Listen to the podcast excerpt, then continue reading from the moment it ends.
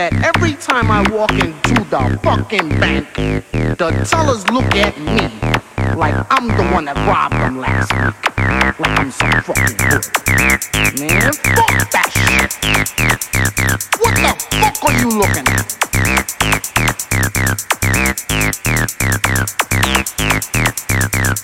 Get the fuck out of my way.